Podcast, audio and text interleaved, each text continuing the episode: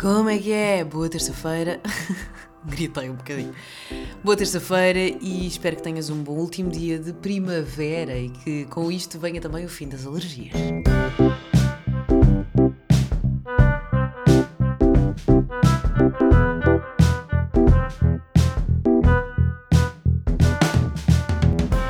Amanhã, dia 21 de junho, amanhã, se estiverem a ouvir hoje, terça-feira, dia 20 de junho, é solstício de verão, o que quer dizer que amanhã começa de facto uma nova estação do ano, começa o verão, é junho, é o mês de celebrar a fertilidade, como já dizia no último episódio.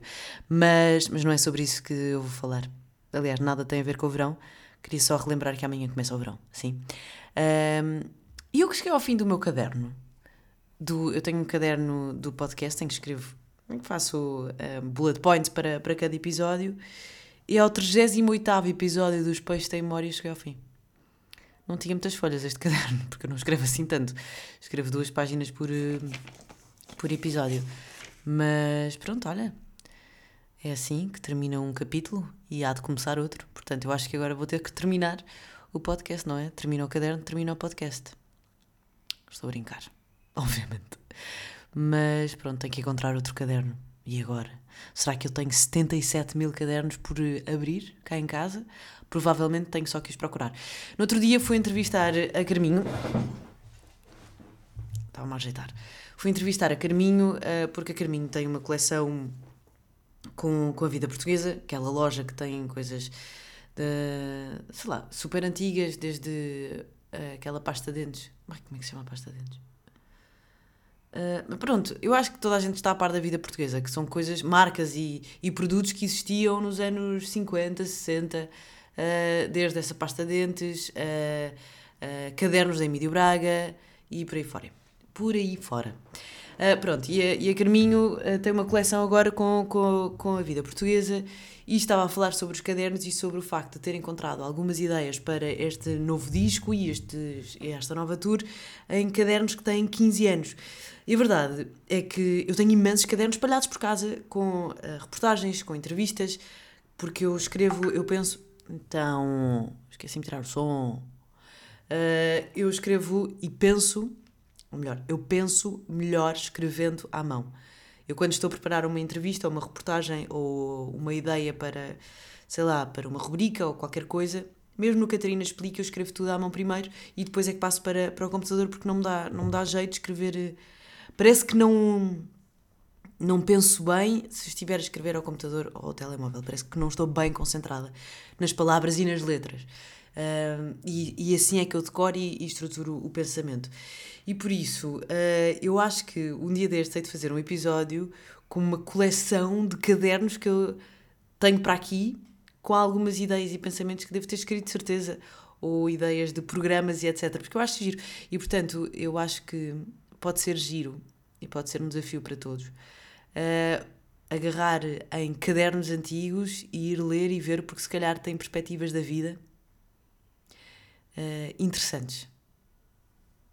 Deixo aqui esta, esta sugestão, acho, acho giro. E por acaso, outro dia encontrei um caderno meu uh, que estava todo preenchido, porque eu achava que era um caderno novo, estava todo preenchido e fui ler e tinha lá uma ideia de, de um programa de televisão.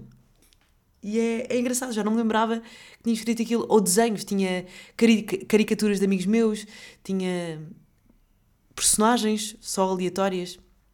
É fixe, vou ver se encontro outra vez e aí de, e aí de pôr no meu, no meu Instagram. Como é que vocês estão? Felizes por não viver nos Estados Unidos? é que eu estou, porque neste momento eu sinto que os Estados Unidos são, ou estão, a viver um fim do mundo bíblico. Primeiro foram incêndios, não é? Uh, depois, abelhas aos milhares na Times Square que teve de ser, fechada. E agora, uma praga de grilos. Hum, alguém está a acordar agora, são 10 da manhã, de uma terça-feira. Uh, mas existe uma, uma praga de grilos neste momento nos Estados Unidos que é normal nesta altura do ano, porque é a altura do ano em que os grilos migram, não é? E há uma. Eles vão todos juntinhos migrar por causa do calor, mas. mas é a primeira vez, ou nestes últimos anos é cada vez mais, mais recorrente, os grilos começarem a atacar, a atacar como quem diz, a, a, afetar e a, e a povoar as zonas mais urbanas. E eu acho que estamos a chegar ao fim de um ciclo. Não é ao fim de um ciclo, é. Estamos a começar a dar a volta. Nós, durante estes anos e décadas e séculos, estivemos a ocupar cada vez mais a natureza, que chegou a um ponto em que ela diz: pá, já chega. Já chega. Se vocês fazem isso comigo, eu também vou fazer isso convosco. Portanto, os grilos são tipo: bros, yeah, vocês estão a ocupar um bom espaço. Agora nós precisamos de sítio para migrar. E portanto estão a, a, a, invadir as casas e, e os sítios. Eu não sei bem qual é que é. Onde é que é? Uh, uh, uh. Cidade Elko, no estado de Nevada, nos Estados Unidos. Yeah, e são grilos mormon. E eu tentei pesquisar o que, é que era um grilo mormon. Uh, só que agora a única coisa que aparece são notícias sobre estes grilos, mas que meio que não são grilos. Só aparecem grilos. Pá, e são enormes. Meu Deus. Pior pesadelo da história. Um, parece assim meio gafanhotos. Parece. Não sei. Mas não voam nem saltam. Portanto, uh, só estão ali. Ali, meio. Uh, portanto, quando se fala em invasão. Eles meio que não estão a invadir, não é? Isto é a mesma coisa que quando há uma. Nós colonizámos a natureza e agora estamos. Ah, então, mas a natureza agora está-se a passar. Está a vir contra nós. Claro que sim. E vai ser cada vez mais recorrente porque simplesmente eu acho que a natureza é tipo. Já estou muito cansada de vocês. Vocês já tipo ultrapassaram todos os limites, todas as barreiras uh, possíveis e imaginárias, não respeitam nada, portanto, olha, acabou. Fui super tolerante convosco até agora, pá, agora é tipo se vocês fazem isto com todos os habitats, então também nós podemos fazer isto com o vosso. Nós, os animais, os outros. Os outros animais que não, nós. Portanto, yeah, é respeitar é respeitar a natureza para que ela nos respeite a nós também. Uh, isto é nos Estados Unidos. Uh, no Alentejo está. Uhum, minha máquina de lavar roupa. Uh, no, no, no Alentejo falta mel. Meu Deus, estamos aqui com uma escassez de mel por causa da seca e da falta de água. Portanto, nós temos mesmo que começar a tratar do nosso sítio.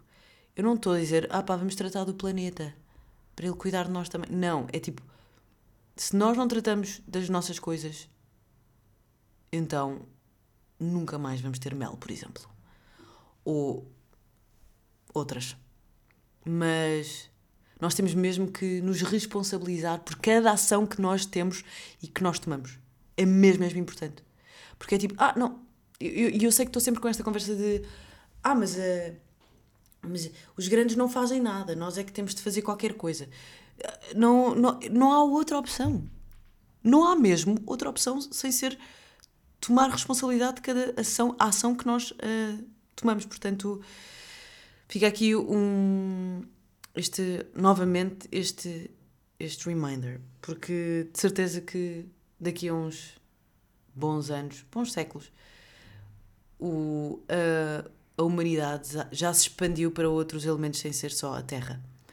Se calhar foi para o espaço, se calhar foi para o mar.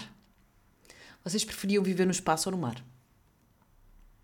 Sendo que no mar é muito mais confortável porque é em terra, não é? Porque é no nosso planeta mas no espaço uh, estamos mais aptos para fugir. Do que eu não faço ideia. Mas eu acho que preferia viver debaixo de água. O espaço dá-me mesmo muita ansiedade. A, a ideia do, do infinito, como eu não a consigo criar na minha cabeça, deixa-me um tanto ou quanto desconfortável. Cria meia ansiedade porque eu não arranjo nenhuma resposta. Então fico tipo, mas uh, como é que alguma coisa é infinita? E o, e o espaço causa-me essa sensação. O mar, o desconhecido e meio que existem dinossauros no mar, claro que também assusta. E um dos meus maiores medos é morrer afogada. A ideia de morrer afogada, ai, é completamente assustadora para mim. Uh, tipo um tsunami. Sabem aqueles filmes em que as pessoas são super fortes? ou, e conseguem sobreviver só com o poder da mente. Ou aquela miúda que passou uma noite inteira em cima de uma prancha de paddle. Eu morria nos primeiros 5 minutos. Simplesmente porque o meu cérebro pensava: não consegues, tu não vais conseguir. Eu morria. Eu morria de medo. Eu sou super assustadiça e morria de medo. Espero que nu nunca ter de provar o contrário, porque eu não, acho mesmo que nunca iria sobreviver. Portanto, eu tenho mesmo zero instinto de sobrevivência. Se me assustam, eu tapo os olhos. eu nem sequer fujo. Minha, o meu primeiro instinto é agarrar uma pessoa e tapar os olhos. Porque se eu não vejo, não existe. mas, mas sim, eu acho que preferia, mesmo assim, mesmo com medo de viver, eh, de morrer uh, afogada, acho que preferia viver debaixo d'água porque uh, conseguiria sempre vir ao de cima, respirar um bocadinho de água, dar. No espaço, não. O espaço é super escuro, portanto, meio que não há noção de dias e de noites, e é uma coisa que eu gosto, é bonito. E embora no mar nós depois também, de certeza que não tivéssemos essa noção de dia e de noite, ainda mesmo assim conseguíamos ver. E, e, e há, e há animais que durante a noite brilham, que é a bioluminescência. Uh, e acho que deve ser muito bonito. Porque o espaço, não sei como é que é o barulho, embora nós estivéssemos dentro de uma nave, não é? Portanto, não, não ouviríamos o barulho. Mas são bolas de fogo, não é? E são coisas muito maiores do que nós. No mar, a coisa maior do que nós é uma baleia azul. E é linda, e é lenta. Ou seja, não nos vai fazer propriamente mal porque não está na natureza dela a destruição maciça. Num, num astro também não está, mas nós estamos à frente, vamos quando à frente, porque ele não tem bem alma, não é? Nem tem. Estou devagar. Enfim, eu preferi viver debaixo de água. E isto tudo porquê? Porque encontrei um, um artigo que falava sobre um senhor que é o Joseph Dituri, que é um cientista que quis estudar o efeito da pressão no corpo e na mente de um ser humano. E como é que, isso, como é que ele fez isso? Decidiu viver 100 dias debaixo, da, debaixo de água, a 90, a 90 não, a 9 metros de profundidade. Portanto, o homem saiu um dia de casa, mergulhou num lago e foi para uma, uma casa não Atenção que eu não sei se consigo dizer essa palavra. Despreci. Não é assim que se diz, para não. Eu deixei aqui aberto para não dizer porcaria tudo. Despressurizada. Despressurizada?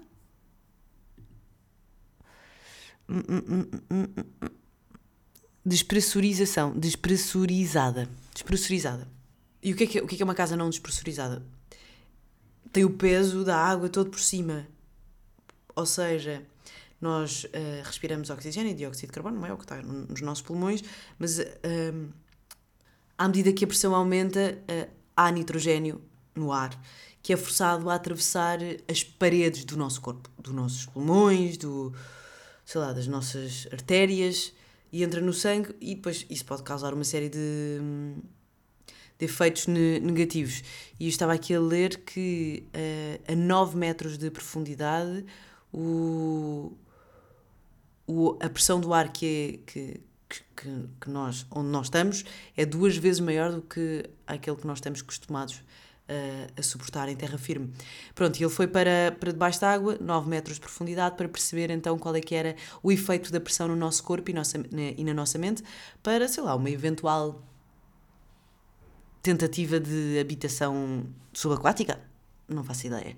Mas é interessante porque é difícil estudar esse tipo de, de efeitos no nosso corpo, porque depois existem os efeitos imediatos, que caso, tu, caso mergulhemos tipo a imagina 10, 11, 12, 13, 14, 15 metros, o nosso corpo já fica assim meio, meio quase embriagado, há assim um, uma, se o ar não for uh, despressurizado, vou assumir assim, ficamos meio, meio excitados, meio extasiados, meio felizes, como se estivéssemos bêbados mesmo, quase. Um, mas depois também existem os efeitos a longo prazo que ainda não se consegue estudar porque Joseph Dituri saiu pá, o mês passado, ou este mês, deste, deste, deste abrigo subaquático. E agora é fixe porquê? Porque ele quebrou um, um recorde. porque existem recordes para tudo, não é? O recorde era de 73 dias, ele teve 100 dias debaixo de água a viver. E depois, para além disso, para além da pressão, também era o isolamento, porque ele durante esses 100 dias não teve com ninguém, uh, o facto de não apanhar luz solar, de não uh, ter acesso uh, à vitamina D, de não ter muito exercício físico, porque não podia caminhar porque era só uma cabana, não é? Debaixo d'água. E entretanto, no artigo que eu estava a ler, falavam também de uma alpinista, pá, que maluca, que saiu, acho que, acho que este ano também, de quando é, que, quando é que isto foi escrito? Yeah, saiu abril. Olha, 14 de abril, dia dos anos da minha irmã. Dia 14 de abril, uh, houve uma alpinista espanhola que saiu de uma gruta. E o que é que aconteceu? Basicamente, a Beatriz Flamini decidiu ficar 500 dias numa gruta a 70 metros de profundidade. Porquê? Porque é completamente viciada em adrenalina e pensou: why not? E foi lá para dentro, esteve a ser filmada, ela propôs isto a uma uma revista de de natureza ou de desportos ou qualquer coisa. Foi uma produtora de documentários. Uh, esteve 500 dias completamente isolada, a praticar a sua meditação, o seu yoga, leu 60 livros, a comida chegava uh, através de, sei lá, de um elevadorzinho. Uh, e ela durante 500 dias não, não falou com ninguém, esteve ali, não apanhou sol, não apanhou nada, portanto há pessoas completamente malucas, mas pronto, esta não tinha nenhum objetivo científico, mas sim só uma espécie de Big Brother. Mas em vez de estar numa casa com outras pessoas e ser uma experiência social, era uma experiência social de isolamento social. E ela entrou em 2021 nesta gruta e quando saiu, uh, pronto, já tinha dois anos a mais e para além disso havia uma guerra na Europa e, uma rainha que morreu, não é? Que foi a Rainha Isabel II. Portanto, yeah, o, ao menos o. Ele se chamava Joseph Dituri, tinha um objetivo quando decidiu uh, isolar-se numa cabana subaquática. Mas pronto, há pessoas que neste momento estão a preparar-se para ir para o espaço e para ficar a viver no espaço para sempre. Que para mim é uma coisa que pá, não faz sentido absolutamente nenhum. É muito assustador na minha cabeça. Uh, é uma espécie de suicídio mas mais prolongado e com objetivo científico. Zero contra. Mas na minha cabeça é mesmo: uau! Nós só estamos cá uma vez. Tipo. Uh, é assim que vais aproveitar. E está tudo bem, porque se calhar para essas pessoas, e claro que para essas pessoas faz muito mais sentido aproveitar dessa maneira. Ir a sítios onde ninguém foi, ajudar a humanidade a compreender coisas que ainda não compreendem estão, e, e, e vão ser um dos, um dos responsáveis por essa compreensão.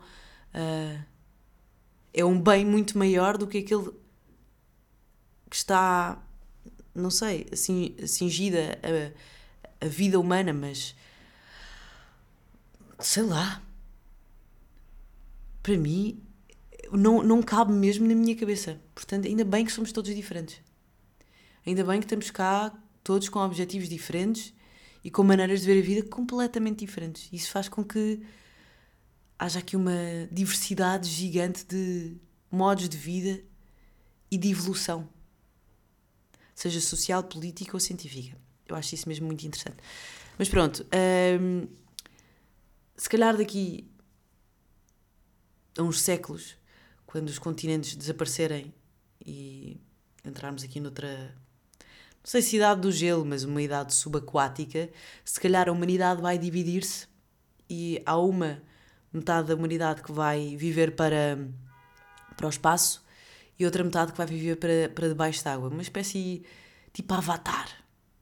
E encontrei uma, um, um projeto que hum, foi divulgada em 2016 por um arquiteto chamado Vincent Calbau, Calbot, Calbau, Calbot, não faço ideia, uh, que é um projeto arquitetónico uh, de, de umas ecovilas subaquáticas que têm assim uma uma forma quase como se fosse uma água viva ou uma medusa, chamam-se Aequoria. E eu pesquisei no. Estava a pesquisar no Google o que é que queria dizer a Aequoria e basicamente é Aequoria. E é o nome científico para. Hum, é um género de hidrozoários pelágicos da família Aequoridae. Pronto, basicamente são águas vivas, hidromedusas, bioluminescentes uh, e etc. Portanto, é um ser já aquático. E estas, estas estruturas arquitetónicas, estas ecovilas, são enormes, cada uma dá para 20 mil pessoas. São. Pá, é uma coisa mesmo bonita de se ver, não sei se é possível ou não, e estive à procura de artigos mais recentes, na minha pesquisa não me apareceu, não sei se vai aparecer na vossa, mas são assim umas coisas enormes com.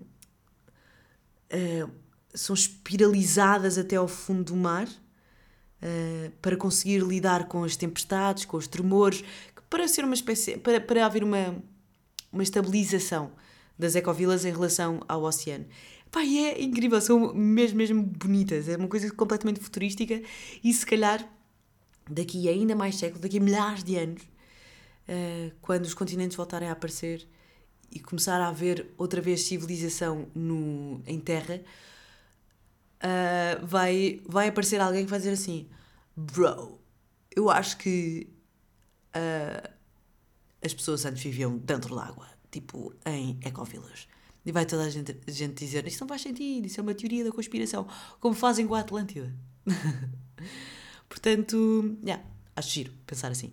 Mas isto é super interessante porque estas ecovilas iam ser hum, altamente sustentáveis, porque a água ia ser retirada do mar e dessalinizada para ficar água potável para bebermos água. Uh, o lixo ia ser biodegradado através de algas a, a, luz ia ser dada através de uh, animais e de seres uh, bioluminescentes, que são aqueles que, que têm luz própria, não é? Os bichos que têm luz própria no, no baixo. Isto é super interessante. Uh, provavelmente através de um, energia solar iam ser construídas com lixo do mar, com lixo do sétimo continente. E eu meio que já tinha ouvido falar disto, mas nunca tinha pesquisado bem sobre isto. Mas o sétimo continente é uma área do Oceano Pacífico coberta de lixo. E pensam, ah, esta área é grande. Não, não, não. Esta área de lixo é três vezes França. É mesmo, mesmo grande. E a primeira vez que foi descoberta foi em 1997 por um oceanógrafo. Estava a vir de uma. Tenho aqui o nome dele, que é o Charles Moore, que estava a vir de, sei lá, de uma regata qualquer uh, e às tantas encontrou tipo um monte de lixo.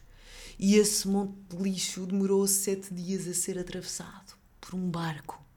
Sete dias. Isto foi em 1997 e é uma coisa enorme. E está tudo concentrado naquele sítio por causa das correntes uh, oceânicas e aquilo faz uma espécie de remoinho, não é? Portanto, uh, há ali uma série de correntes que se encontram e faz como, como o ralo da banheira. Uh, então ficam ali todas concentradas, para além de ser também uma concentração de plástico e de lixo, há também uma concentração grande de animais marinhos. Uh, e pá, isto é inacreditável. E é completamente assustador. Portanto, sim, uh, esta aquária iria ser construída através desse lixo aquático. Portanto, quem sabe, daqui a uns séculos vamos viver todos em nestes complexos marítimos e subaquáticos que são pá, são bem bonitos. Mas são todos verdinhos cá fora uh, é giro agora, se houver uma tempestade gigante imagina isto ser feito na, na Nazaré pá, estávamos, eu, eu passava a vida mal disposta eu passo a mal com barcos Portanto, não sei até que ponto é que eu iria sobreviver. Mas depois uma pessoa, uma pessoa adapta-se, não é? Mas, mas é isto. Ora bem, uh, este episódio foi assim meio aleatório. Eu não sabia mesmo para onde, eu, para onde ia. Eu tinha assim coisas uh, soltas. Mas entretanto comecei a pesquisar e, e descobri esta coisa de, da, da Aquaria que achei super interessante. Coisas boas da semana. A minha mãe falou-me de uma aplicação que se chama Bin, de I've been, B-E-N, B-E-E-N, been. E, e é giro para quem viaja. Basicamente, dizemos uh, em, a, a, que países é que já fomos e aquilo faz uma estimativa. Depois temos um mapa, depois aquilo fica tudo bonitinho, diz a quantos países é que fomos, a percentagem do mundo que já visitámos. Obviamente que isso não é bem certo, porque há países que eu visitei que só visitei uma cidade. Portanto, não é bem a área do mundo, mas estive supostamente em 12% do mundo, 12% de países, porque já visitei 25 países. É fixe ou não? Portanto, chama-se Ben, para quem quiser. Um, outra coisa boa da semana, uh, de vez em quando eu acordo com vontade de mudar de casa. E vou aos sites de imóvel virtual, sabe casas, etc. E vejo que está tudo muito caro. Então tenho assim uma, um vibe e, e mudo a disposição de casa, da casa. Portanto, as minhas plantas já tiveram bastantes sítios. Uh, porque é a coisa mais fácil para eu conseguir mudar sozinha. E voltei a mudar a disposição de casa, da casa, portanto, se estão assim com alguma vontade de mudança, comecem pela, pela decoração, pela disposição da casa. Não precisam de comprar grande coisa. Aliás, não precisam de comprar nada, só precisam de mudar a disposição, nem que seja das plantas, dos livros, dos CDs, do sofá. Pronto, foi o que eu fiz este fim de semana. Uh, e outra coisa boa da semana, ontem estava a passear já a pé, apeteceu-me apeteceu um sumo, sabem? Um sumo, um sumo saudável. E lembrei-me que tinha morangos congelados, porque, pai, tinha imensos morangos e iam-se estragar, então congelei-os. E então fiz su, uh, sumo de morango, banana, pá, tinha um. não tem medidas, é tudo a olho. Tinha um saquinho de morangos, pus uma banana, mel, canela, água e ficou boeda bom. E boeda saudável. E senti-me a pessoa mais saudável do mundo depois de ter mudado de casa e feito um sumo branco. Portanto, já, yeah, estas são as coisas boas da semana.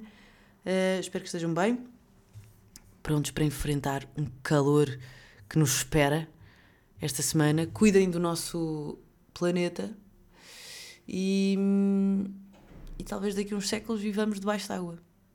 Vivamos. Portanto, é. sei lá. É começar a treinar na praia. Não sei. Uh, beijinhos e até para a semana. Tchau.